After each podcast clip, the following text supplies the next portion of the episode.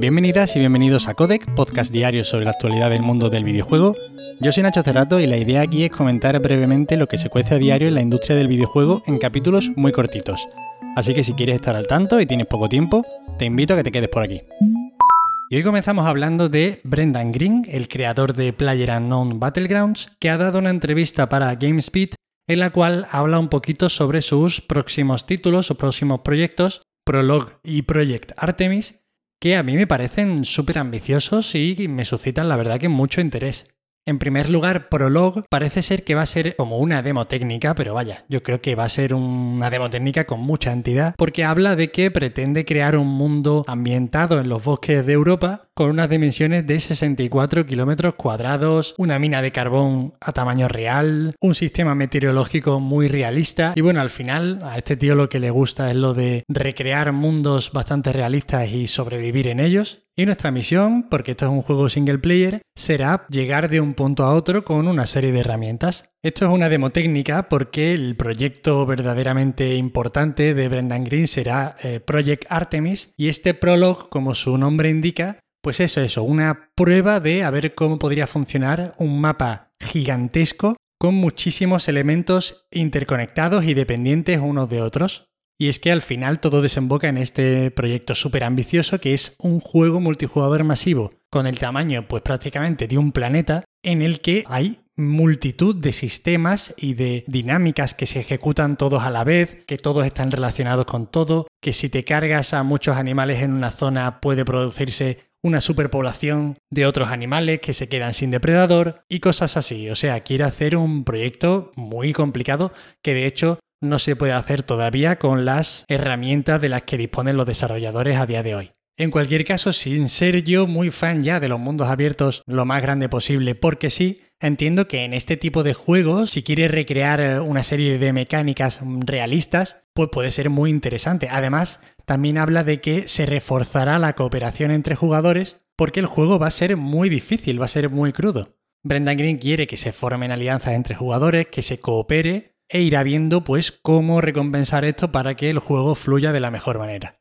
A mí me parece muy interesante, la verdad, lo que tiene entre manos este señor. Y me gustaría que saliera bien la demo técnica de Prologue, porque, bueno, creo que hacen falta eso, eh, juegos que arriesguen en su propuesta. Así que estaremos muy atentos. Y ahora tenemos que ir con una mala noticia y es que las asociaciones de trabajadores y ex trabajadores Abeter Ubisoft y Abeter ABK, la cual incluye Activision Blizzard y King, critican la falta de medidas reales por parte de las compañías a la hora de cambiar la cultura laboral tóxica que se ha denunciado ya anteriormente y específicamente Ubisoft hace ya un año.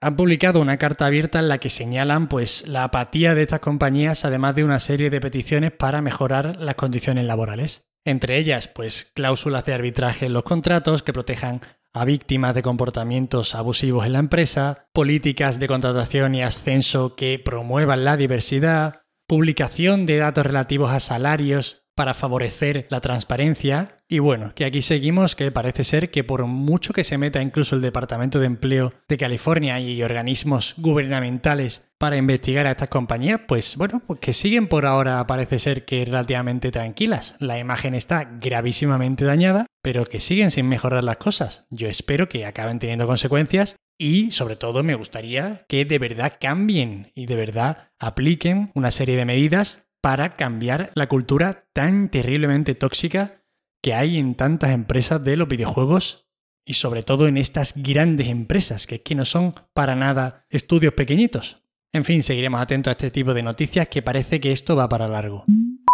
Hablábamos creo que ayer o antes de ayer sobre la filtración de Alan Wake Remastered y parece ser que Remedy ya lo ha anunciado oficialmente y además lo ha hecho de una forma muy tierna porque lo han anunciado a través de un comunicado de Sam Lake en Sudden Stop, una fan web con una gran comunidad de Remedy y especialmente de Alan Wake. El juego incluirá las dos expansiones, saldrá en todas las plataformas que indicamos el otro día, es decir, la anterior generación y esta, sin contar con Switch y metiendo a PC a través de la Epic Games Store. Y bueno, pues tendrá efectos gráficos mejorados, evidentemente a 4K, y bueno, no han oficializado la fecha que sabíamos del 5 de octubre, pero bueno, parece que saldrá más o menos por ahí. Esta remasterización también encaja con el hecho de que parece que Remedy quiere ir consolidando un universo compartido entre sus juegos, entre los que ya están Control y Alan Wake, y yo creo que sería posible que el proyecto grande en el que estaban trabajando los de Remedy, que no se sabe todavía lo que es, podría ser un nuevo Alan Wake y eso daría sentido de hecho a relanzar el remasterizado para ir calentando motores muchas ganas de jugarlo. Mira que yo tuve la 360, pero no lo jugué, no sé por qué. Así que me apuntaré de cabeza a esta versión remasterizada. Y para acabar hoy, quería repasar así un surtidito de fechas que quizás sean de interés para vosotros, mis queridos oyentes. Y bueno, decir que Far Cry 3, que para mí creo que es indiscutiblemente el mejor Far Cry que se ha hecho, estará gratis en PC hasta el sábado en la tienda de Ubisoft, así que os recomiendo que si no lo tenéis, y no lo habéis jugado, vayáis a descargarlo porque es un juegazo. Y hablando de Ubisoft, han aprovechado para decir que el Far Cry 6 actualizará gratuitamente de Play 4 a Play 5, casualmente días después de que Sony metiera la pata escandalosamente con su política de actualizaciones de Horizon, encima a pocos días de un PlayStation Showcase. Han tenido muy poquitas luces, desde luego. Pero bueno, ahí está Ubisoft para aprovechar este momento de debilidad y meter la mojadita que bueno, al fin y al cabo, pues tiene sus motivos, ¿no? Ellos lo han hecho bien y los de PlayStation lo han hecho mal. Pero bueno, no deja de ser gracioso como está Ubisoft atento para. Mojadita. Más fechas. Ayer se anunció que la beta abierta de Call of Duty Vanguard abrirá con acceso anticipado, es decir, los que tengan reservado el juego entre el 10 y el 13 de septiembre para PlayStation y los días 16 y 17 para Xbox y PC. Además, la beta abierta, que ya podrá jugar todo el mundo, comenzará el 17 de septiembre hasta el 20 de septiembre para PlayStation y del 18 al 20 para las demás plataformas. Y estas son todas las noticias de hoy, espero que os hayan resultado entretenidas. Cualquier queja, sugerencia o comentarios, ya sabéis, me tenéis en arroba Nacho Cerrato en Twitter. Os agradezco como siempre de corazón que estéis ahí al otro lado dedicándome unos minutos de vuestro valiosísimo tiempo. Y nos vemos mañana. Hasta luego.